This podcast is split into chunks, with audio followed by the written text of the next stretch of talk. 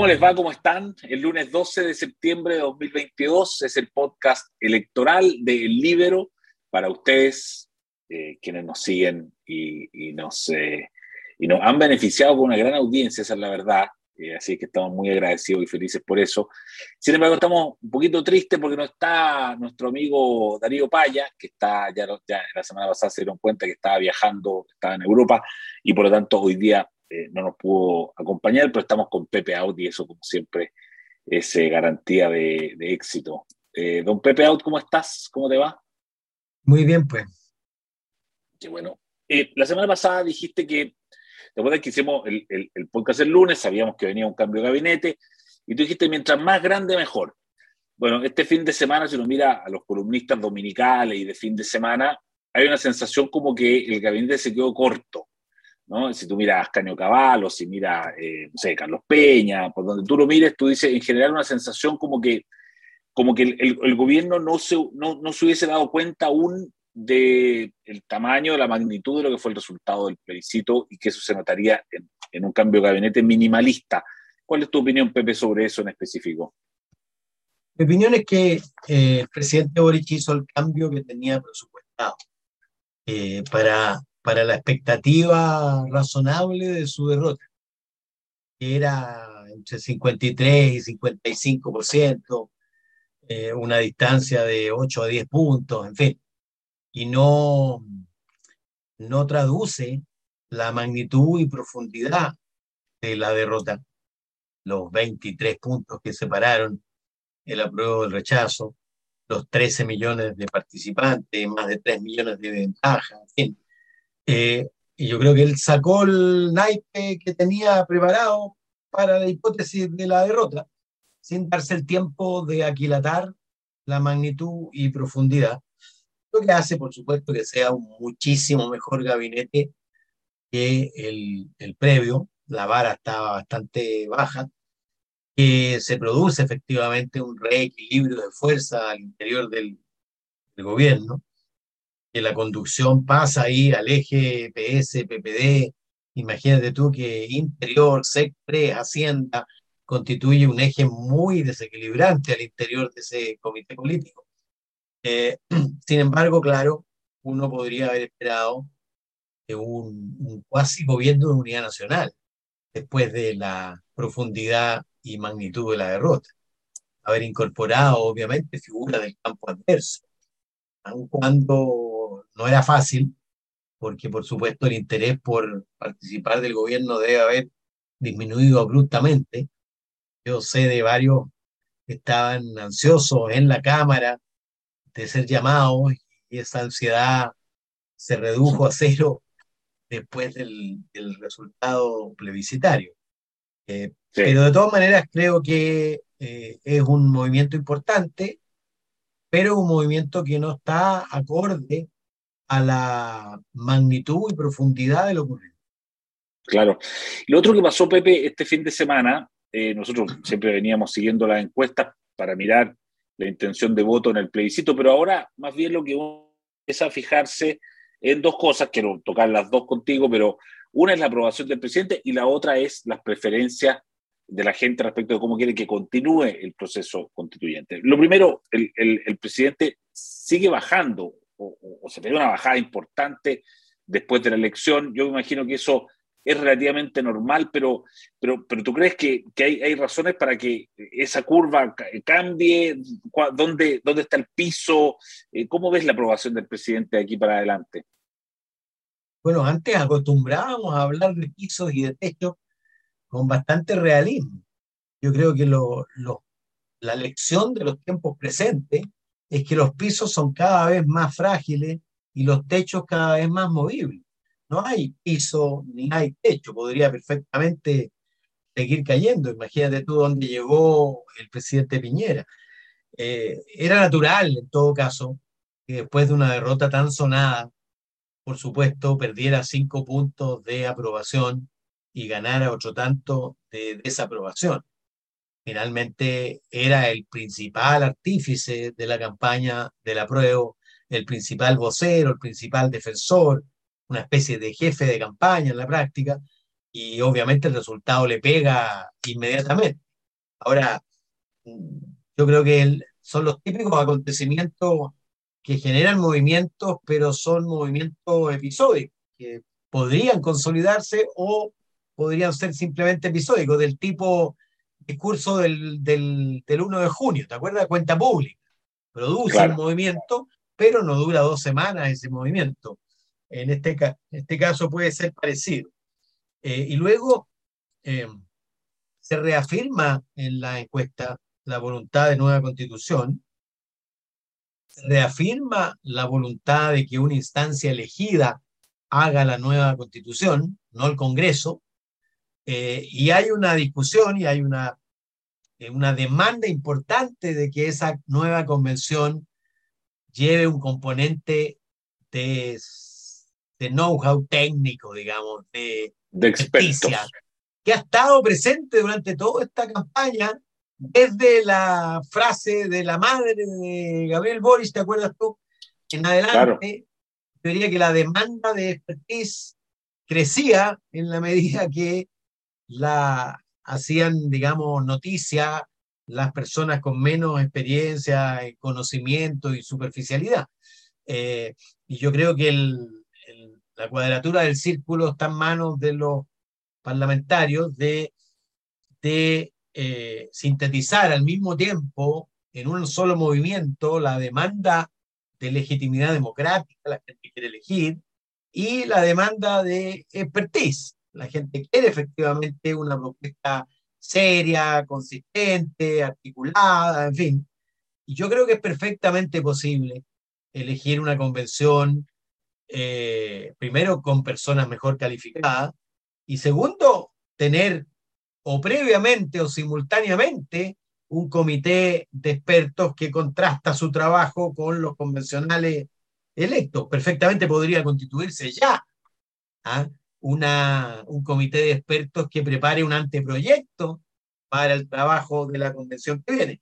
Eh, pero yo creo que ya está resuelto, a mi juicio, que vamos a tener una instancia elegida, las que, las, que sus características van a ser distintas de la instancia elegida que fracasó en el intento, eh, en el sentido del predominio de las instituciones políticas, por un lado, de la presencia de mayor experticia, por otro lado, de la gravitación de los pueblos originarios, que va a ser en función más bien de su peso electoral real y no de la magnitud teórica de quienes se identifican como tales.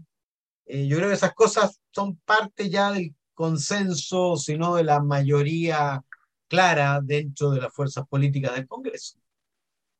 Eh, perfecto, Pepe. Y, y respecto del, de los plazos, porque eh, por supuesto están los plazos electorales, ya el CERVEL dijo, mire, del resto de este año no, algo se está hablando que antes de abril no podría hacerse una elección. Y luego, eh, eso en cuanto a lo logístico, eh, pero en cuanto a lo político, eh, Carolina Toá la semana pasada dijo, me encantaría que el aniversario de los 50 años del 11 de septiembre fuera con otra constitución, no con la constitución de Pinochet.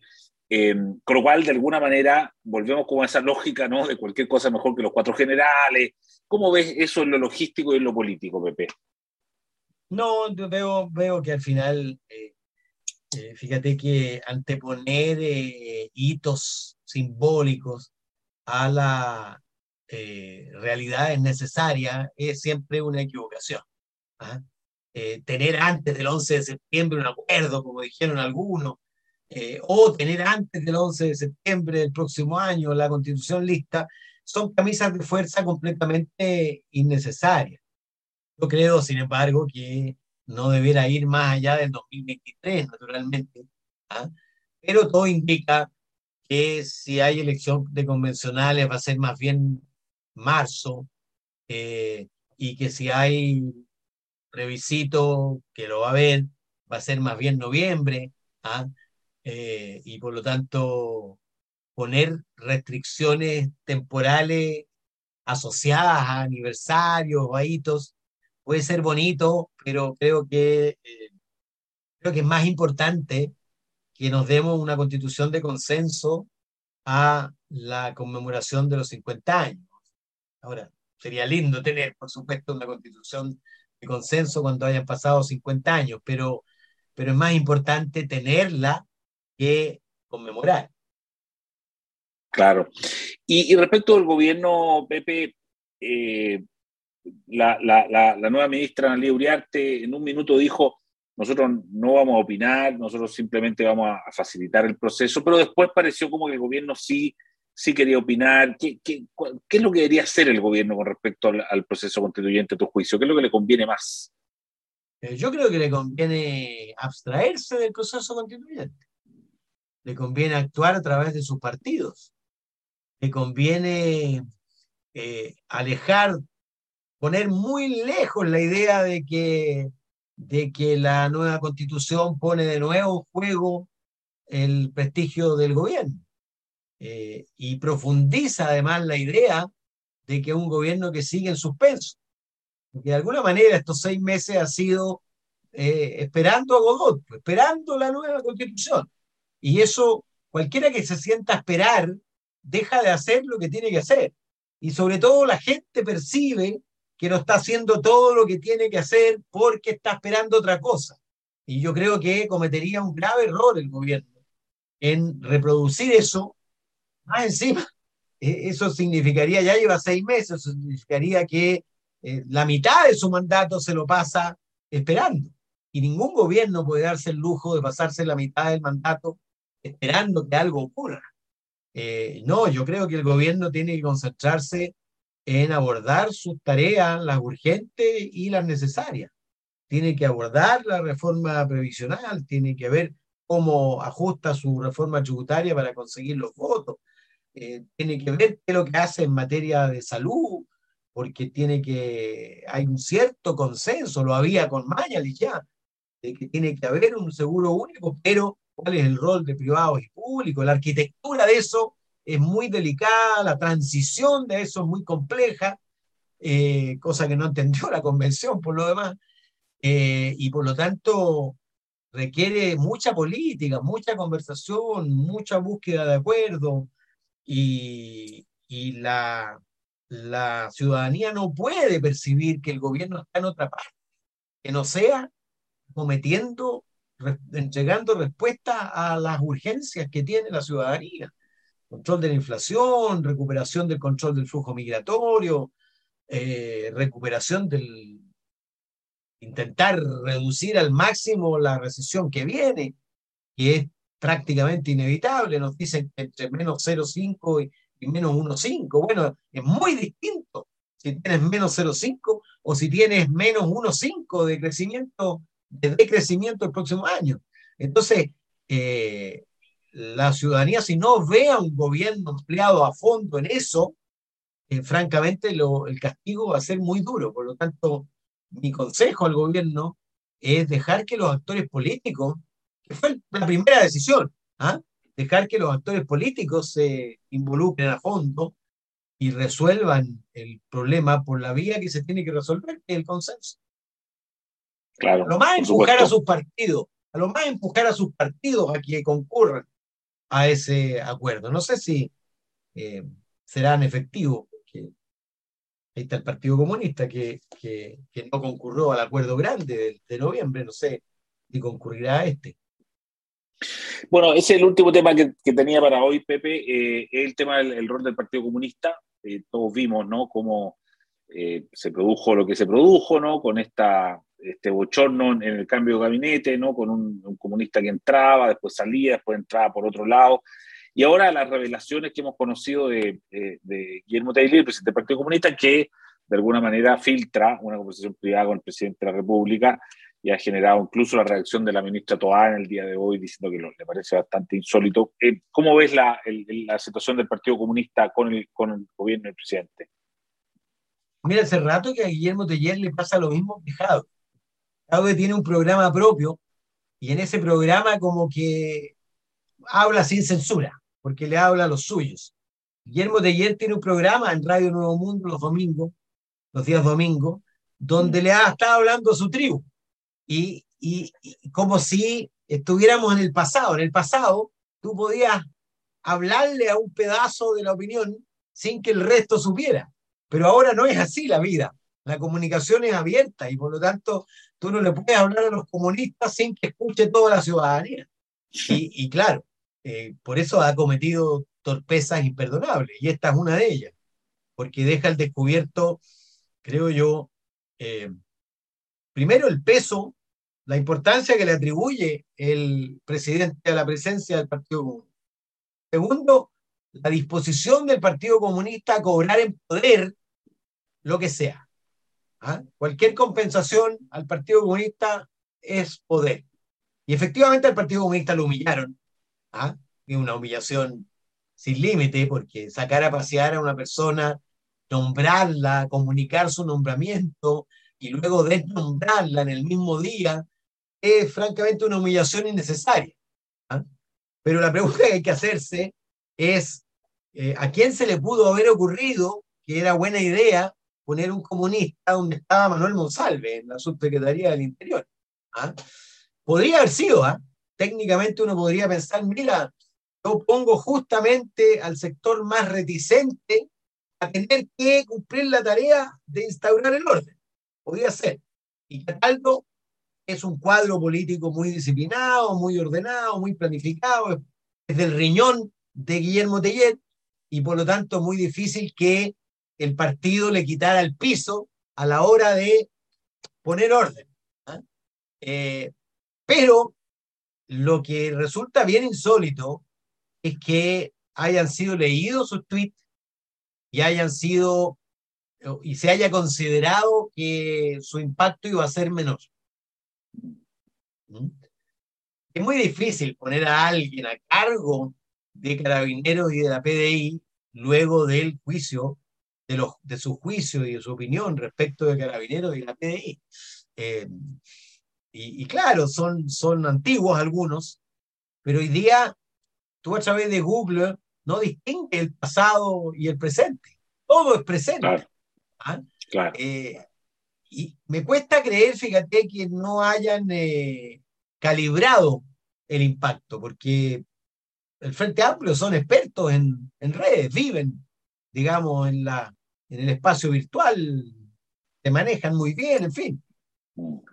Yo no sé si en general después de la batalla, pero yo que no soy experto en eso, miro eso y digo, chuta, aquí va a crear un problema de relación con su subordinado, va, va a saltar la derecha, naturalmente. Entonces, al final, aparece el gobierno en su máxima fragilidad. La derecha amenaza, Coloma dice que, el diputado Coloma dice que esto es una afrenta personal y bajan al, al... Ya habían dado señales de debilidad con el, con el movimiento de Janet Vega, porque Janet Vega, digamos las cosas como son, hizo lo que la doctrina del momento señalaba, que era apertura de diálogo sin exclusiones, ¿te acuerdas? Claro. hizo eso, intentó diálogo, y claro, como después el clima de opinión había cambiado, el gobierno no defendió su doctrina previa. Bueno, aquí es lo mismo. es lo mismo. Tú tomas una decisión y no puedes mostrar fragilidad al punto de revertirla en el mismo día. Eh, y luego entonces tienes que pagarle en la moneda que conoce el Partido Comunista, que es poder. Y le pagan con poder.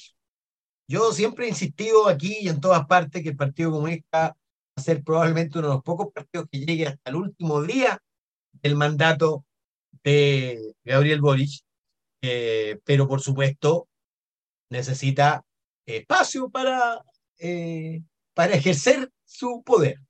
Y lo, que, y lo que ocurrió con esto, la tolerancia, digamos, al, al desembarco de la centroizquierda en el gobierno, tuvo como contrapartida el aumento de poder interno del Partido Comunista y que le importa más el poder interno que aparecer conduciendo el proceso. ¿ah? Porque claramente lo que ocurre es que los voceros principales pasan a ser del mundo de la centroizquierda. ¿ah? Claro. Aun cuando, por supuesto, la ministra de la Mujer eh, ejerce un rol ahí de guardián de la sana doctrina dentro del comité político, pero eh, la competencia es desigual con la, no se puede decir Panzer porque es muy masculino, pero Carolina Tobá y, Ana Lía Uriarte son, eh, digamos, comparativamente verdaderos Panzer. Figuras muchísimo más conocidas, con, más redes, con más tonelaje político, más experiencia, en fin.